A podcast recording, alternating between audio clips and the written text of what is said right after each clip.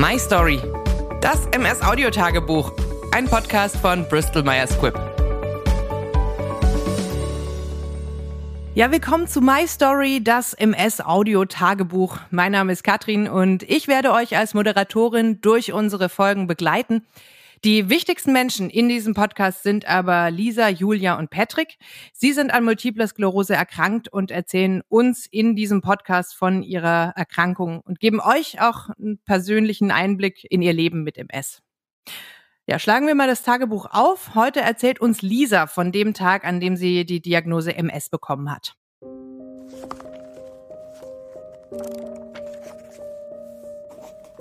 Liebes Tagebuch, Heute ist der 15.11.2019 und ich bin gerade in einer neurologischen Klinik. Ich habe ja schon länger mit verschiedenen Symptomen zu tun. Ich hatte erst Taubheitsgefühle in den Beinen, dann ein Kribbeln und ja, das war für mich am Anfang sehr komisch. Ich habe gedacht, ich hätte irgendwie eine Durchblutungsstörung, habe mir auf YouTube Videos angeguckt mit verschiedenen Gymnastikübungen, habe da alles Mögliche probiert, aber ja, es wurde halt nicht besser. Ich bin dann irgendwann zum Hausarzt endlich gegangen und der hat mich untersucht, aber wusste dann irgendwann auch nicht weiter, hat mich dann deswegen zur Abklärung zum Neurologen geschickt. Ja, da war ich auch vor zwei Tagen jetzt und da wurde auch ein MRT gemacht und da wurde auch was gefunden. Und da war ich erstmal erleichtert, dass etwas gefunden wurde. Da gab es einen Entzündungsherd, der im MRT zu sehen war. Und ja, wie gesagt, erstmal war ich froh, dass überhaupt was da war, was meine Beschwerden erklärt hat. Aber der Neurologe meinte dann zu mir, dass ich für weitere Untersuchungen in eine Klinik muss.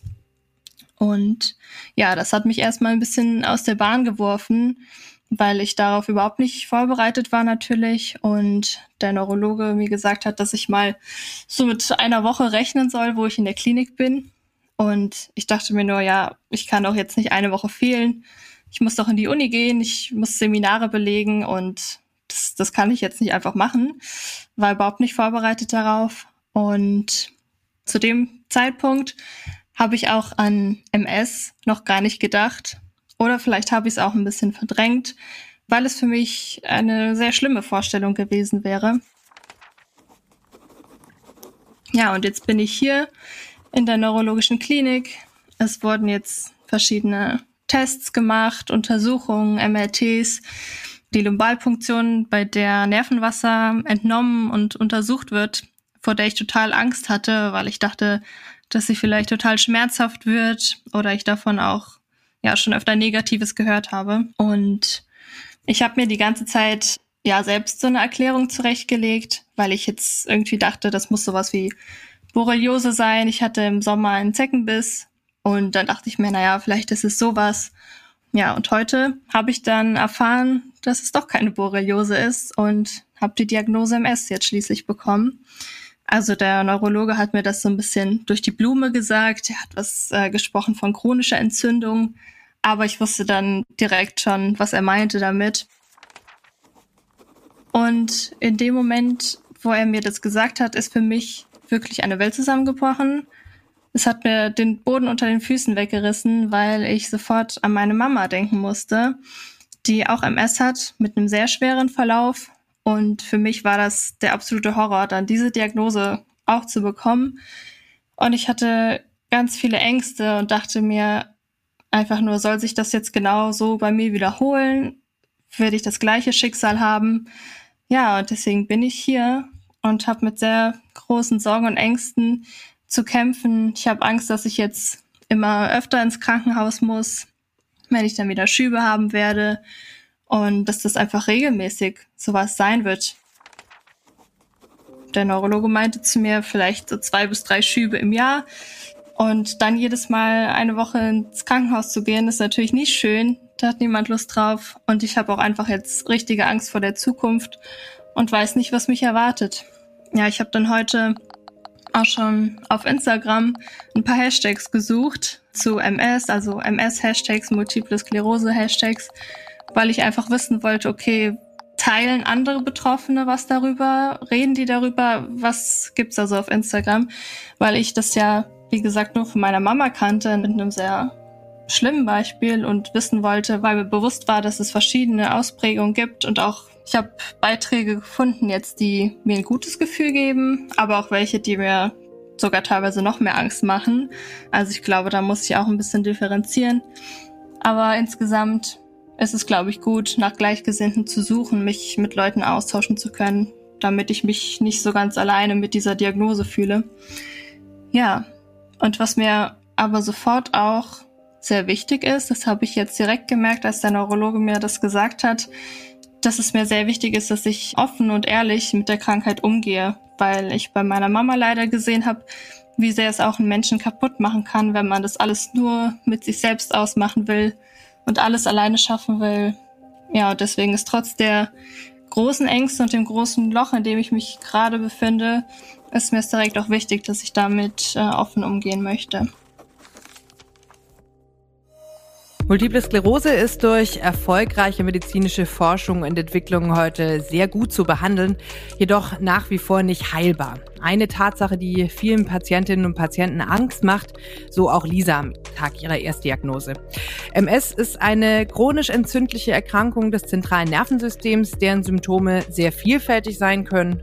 Es können beispielsweise Seh- oder Gefühlsstörungen, schmerzhafte Lähmungserscheinungen und vorzeitige Erschöpfbarkeit, die sogenannte Fatigue, auftreten. Weltweit sind circa 2,5 Millionen Menschen an MS erkrankt. Die ersten Symptome machen sich bei der Mehrheit der Patientinnen und Patienten zwischen dem 20. und dem 40. Lebensjahr bemerkbar, können in einigen Fällen jedoch auch bei Kindern, Jugendlichen oder älteren Erwachsenen auftreten. Frauen sind etwa doppelt so häufig betroffen wie Männer. Ja, ein MS ist oft nicht einfach zu diagnostizieren. Das liegt vor allem daran, dass die verschiedenen Symptome auch auf andere Erkrankungen hinweisen können. Oft liefern unterschiedliche Untersuchungen, in denen erstmal andere Erkrankungen ausgeschlossen werden, die sichere Diagnose. Vor allen Dingen neurologische Untersuchungen sind wichtig, aber auch die Krankengeschichte spielt eine wichtige Rolle. Unter anderem werden Blut, Urin und Nervenwasser untersucht und auch Bildaufnahmen von Gehirn und Rückenmark, die sogenannte MRT, gehören gehören zur Diagnostik. Ja, und nun zurück zu Lisas Geschichte, ihrem Weg zur Erstdiagnose und dazu, wie sie jetzt auf ihre damalige Situation zurückblickt. Auch sie hat einige dieser Untersuchungen durchlaufen bis zu dem Tag der Diagnose. Und darüber möchte ich jetzt mit ihr genauer sprechen. Hi, Lisa. Hi. So, wie war das denn mit den ersten Symptomen bei dir? Die ersten Symptome waren ja Taubheit in den Beinen und dann gefolgt von so einem Kribbeln, also viele nennen das auch Ameisenlaufen. Das ja hat sich irgendwie total komisch angefühlt. Es hat auch über Wochen dann wirklich angehalten. Also ich muss sagen, ich bin da leider auch ein bisschen zu spät zum Arzt gegangen. Und ich habe mir aber erstmal, ehrlich gesagt, da keine großen Gedanken drum gemacht. Also ich habe mir da jetzt einfach nicht so einen Kopf gemacht. Ich dachte, das ist irgendwie ja eingeklemmter Nerv, Durchblutungsstörung, irgendwie sowas. Und ja, ich habe da den Symptomen nicht so viel beigemessen, muss ich sagen. Und als du die Erstdiagnose dann hattest, hattest du da auch irgendwelche Sorgen oder Ängste, die dich so begleitet haben? Wie würdest du das heute jetzt so bewerten? Ja, total. Also ich hatte super viele Sorgen und Ängste. Das war also wirklich vor allem am Anfang sehr schlimm. So die erste Zeit, die ersten paar Wochen vor allem. Und ja, ich hatte also wirklich diese Angst, dass ich ständig im Krankenhaus sein werde, und ständig Schübe haben werde. Ich muss sagen, das hat sich Gott sei Dank beides jetzt in den letzten zwei Jahren, wo ich die Diagnose habe, nicht bewahrheitet. Also ich war nur einmal wirklich im Krankenhaus in der Klinik, als ich die Diagnose bekommen habe. Danach nicht mehr. Ich hatte auch seitdem nur noch einen Schub, einen weiteren. Und dafür musste ich dann aber auch nicht ins Krankenhaus gehen. Also das habe ich auch mit der Zeit dann gelernt, dass es nicht unbedingt heißt, dass wenn man einen Schub hat, dass man einen stationären Aufenthalt in der Klinik hat, sondern dass das auch zum Beispiel ja beim Hausarzt sogar oder beim behandelten Neurologen oder Neurologin therapiert werden kann, der Schub. Und ja, ich hatte noch ganz, ganz viele weitere Ängste. Viele haben sich zum Glück bis jetzt wirklich nicht bewahrheitet. Also wie gesagt, dass ich dachte, dass ich ständig Schübe habe, weil der Neurologe auch zu mir meinte, etwas mit zwei, drei Schübe im Jahr wäre so durchschnittlich. Ich weiß jetzt nicht, wo er das äh, her hatte, aber das wurde mir damals so gesagt. Und ja, zu dem Zeitpunkt von der Diagnose hatte ich auch natürlich Angst, dass die Symptome noch schlimmer werden vielleicht oder dass die gar nicht mehr weggehen. Und es hat auch wirklich gedauert, eine ganze Zeit lang. Und ja, ist erstmal auch noch mal ein bisschen schlimmer geworden, aber dann nach und nach ist es wirklich besser geworden. Also ja, da kann ich zum Glück sagen, dass das auch nicht wahr geworden ist. Du warst aber auch noch an demselben Tag auf Instagram unterwegs und hast dir irgendwelche Eindrücke geholt und so. Und hat dir das geholfen?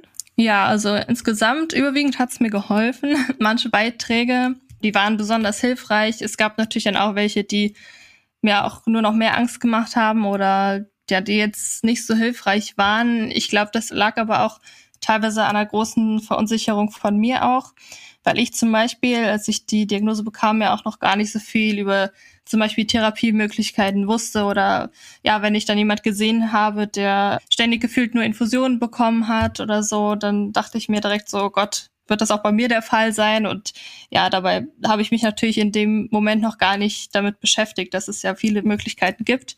Ja, habe mich davon dann verunsichern lassen. Und insgesamt habe ich auch, glaube ich, die Beiträge, die dann eher ein bisschen für mich in dem Moment negativ rüberkamen, sehr stark bewertet. Wo ich heute denke, es ist natürlich auch wichtig, dass man über die negativen Sachen berichtet, die mit so einer Krankheit einhergehen in so einem Moment von der Diagnose tun einem natürlich die Beiträge am besten, die sehr positiv sind, wo man Hoffnung bekommt, Mut bekommt. Und ja, das ist, glaube ich, auch ein Prozess am Anfang, den jeder für sich rausfinden muss, so ein bisschen damit lernt, umzugehen. Aber so war das für mich am Anfang. Ja, und für mich war das aber rückblickend wirklich sehr hilfreich, auch da andere Leute zu finden. Und jetzt hast du aber auch deinen eigenen Account, Chronic Healing heißt der. Auf Instagram ist der auch. Und äh, da berichtest du selber über deine eigenen Erfahrungen. Ist das was, was dir persönlich hilft? Oder was ist da dein Antrieb oder dein Ziel, damit du anderen Leuten helfen kannst, denen es vielleicht ähnlich geht wie dir? Ja, also es ist, glaube ich, beides. Also Einerseits hilft mir das selbst auch. Zum Teil mache ich das auch aus dem Grund, um zum Beispiel mir einfach mal Dinge von der Seele zu schreiben oder so meine Gedanken zu sortieren, dass ich sie einfach aufschreiben kann und dass ich damit auch Sachen verarbeiten kann. Das ist ganz klar ein Punkt davon. Aber bei mir war auch schon meine Intention ganz klar von Anfang an da, äh, auch anderen Betroffenen zu helfen. Durch meine Erfahrungen, meine Erlebnisse und einfach eine Community zu schaffen, wo man sich dann ja mit Gleichgesinnten so austauschen kann.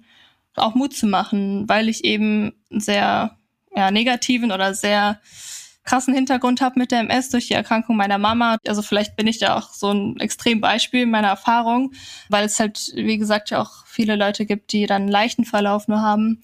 Und gerade da ist es aber wichtig für mich, dass ich da so ein bisschen öffentlich mitgehe und sage, ich weiß, dass die Krankheit sehr schlimm sein kann und dass es einem große Angst machen kann, aber dass man trotzdem auch äh, einen Weg finden kann, mit der Krankheit umzugehen mit der Zeit und auch ein schönes Leben zu führen. Ja, und deswegen, also ich will da auch nie irgendwie was beschönigen. Ich will auch immer so alle Seiten davon zeigen, aber eben ja auch hauptsächlich anderen Mut machen und helfen. Mhm. Ein Tipp, den du relativ am Anfang bekommen hast, der kam von deinem Neurologen, der hat dir gesagt, googeln Sie nicht zu viel. Würdest du sagen, das war ein guter Tipp? Oder hast du dich dann doch ab und zu beim Googlen erwischt und gesagt, so jetzt reicht's aber? Ja, also klar habe ich viel gegoogelt. Ich glaube, das machen viele, äh, weil man einfach so viel wie möglich erfahren will und am Anfang halt auch sehr verunsichert ist. Ich kann aber das auch bestätigen, dass man nicht zu viel googeln sollte. Also ich habe das auch irgendwann gemerkt. Ich denk mal, also einerseits ist Information immer gut und wichtig, aber man findet halt auch viele Informationen, die man dann in so einer Lage vor allem noch gar nicht so richtig einordnen kann am Anfang. Und wo es viel hilfreicher ist, denke ich, wenn man mit Leuten sich austauscht, die das gleiche Schicksal haben und die das auch erlebt haben. Und deswegen finde ich, muss man so ein bisschen selektieren. Also ich habe auch gemerkt, was mein Neurologe zum Beispiel auch damit meinte, ist zum Beispiel sind irgendwelche Foren, die dann teilweise auch sehr, sehr negativ irgendwie geprägt sind, weil, das hat er auch dann zu mir gesagt, da oft nur die Leute auch schreiben, denen es schlecht geht. Also Leute, denen es gut geht mit der Erkrankung, die äh, würden jetzt nicht in Foren vielleicht viel schreiben, sondern dann eher vielleicht Leute, denen es schlecht geht und die das irgendwie rauslassen wollen, was ja auch legitim ist. Aber man kann da, finde ich, auch schnell so ein verzerrtes Bild von bekommen. Auch so was wie mit Facebook-Gruppen oder so. Also klar, das hat man überall, auch bei Instagram, aber da finde ich zum Beispiel noch mal ein bisschen ja ausgewogener. Und da finde ich es, wie gesagt, eher hilfreich, wenn man ein bisschen so eine positive Sicht vertritt. Obwohl man natürlich auch über die schlechten Dinge reden kann und sollte. Aber man muss noch ein bisschen selektieren. Ja, Lisa, ich danke dir auf jeden Fall für den Einblick in dein Leben mit MS. Mir hat's auf jeden Fall nochmal die Augen geöffnet, was das bedeutet, die Diagnose Multiple Sklerose zu bekommen. Unseren Podcast gibt's ab jetzt wöchentlich. Nächstes Mal geht's weiter mit Patrick, der uns ganz viel erzählt zur Rolle von Angehörigen und Freunden und MS. Das war's von My Story, das MS Audio Tagebuch. Wenn ihr keine Folge verpassen wollt, dann abonniert doch einfach unseren Podcast. Mein Name ist Katrin und ich bin jetzt raus für heute. Tschö.